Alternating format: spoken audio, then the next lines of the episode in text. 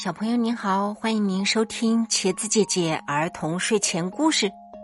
接下来一起来听故事《宝石狗》。这个故事的作者是安武林。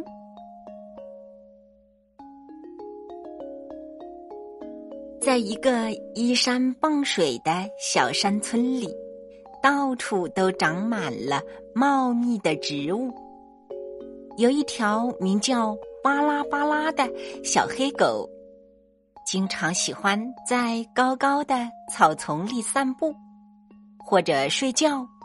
高高的草丛里开满了五彩缤纷的野花，野花里经常有蜂蜜忙碌的身影和蝴蝶嬉戏的身影。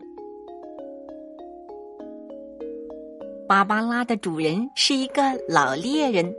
老猎人年轻的时候是个神枪手，枪法总是百发百中。只要敢在他枪口下走过的猎物，从来都是一枪毙命，几乎没有能够逃脱的猎物。可怜的芭芭拉几乎就派不上用场，他只能在死去的猎物身上耍耍威风。当一只猎物倒下的时候，芭芭拉就像箭一般的飞扑过去，然后咬住猎物，撕来撕去的，好像在和猎物做剧烈的搏斗。老猎人来到猎物跟前，轻轻的拍拍芭芭拉的脑袋，芭芭拉立刻就变得温顺起来。停止撕咬，似乎主人识破了他那一套假把戏。但老猎人从来不责备芭芭拉，相反，倒是有点溺爱芭芭拉的意思。本来嘛，老猎人就不需要他做什么。但是有一次，另外的几个猎人借用了一只大黑狗。让老猎人的颜面丧失殆尽。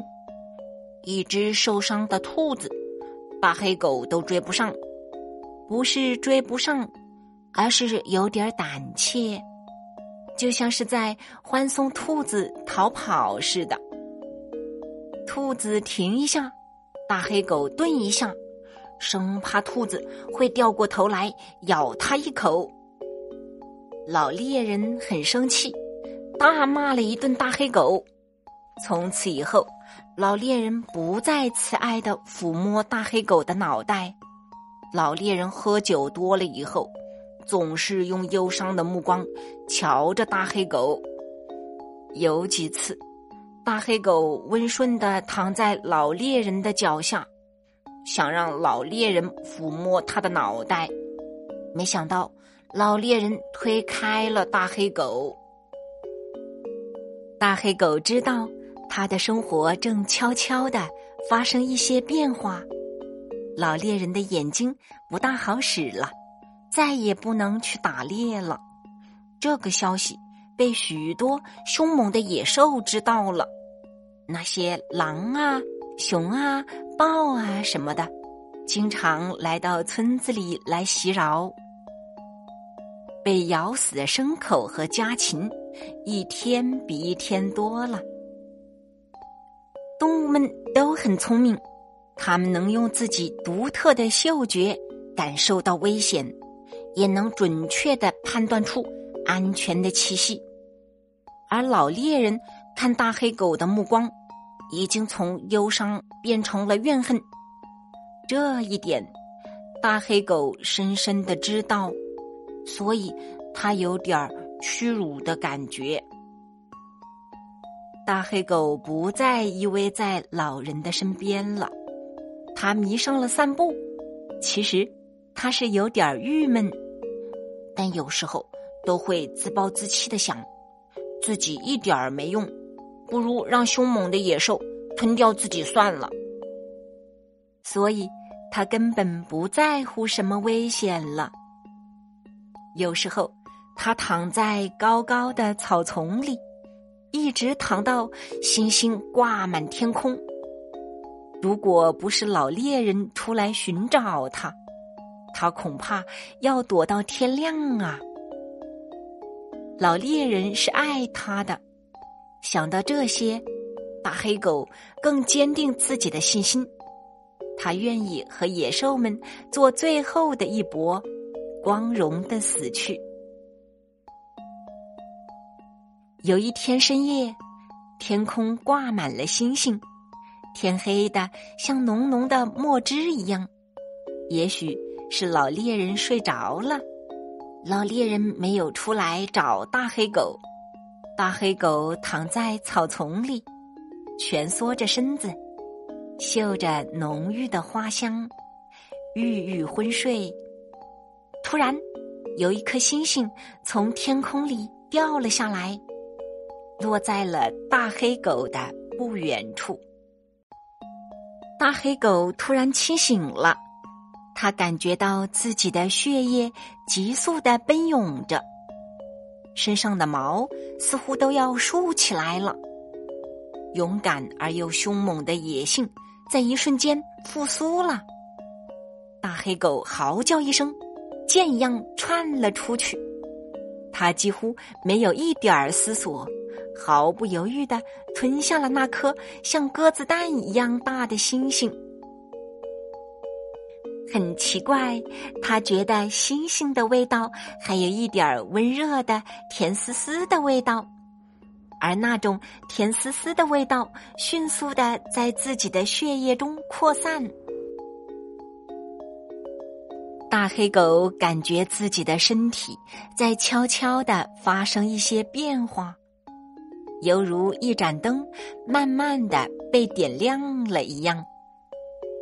他身边的草啊、花呀，不再是黑乎乎的了，它们的颜色和形状就如白天一样，清晰的呈现在他的面前。他不知道怎么回事，当他看到自己的爪子和腿的时候，他惊讶的发现。它们在闪闪发光。大黑狗很兴奋，它似乎忘记了过去的一切，飞快的向老猎人的小木屋奔去。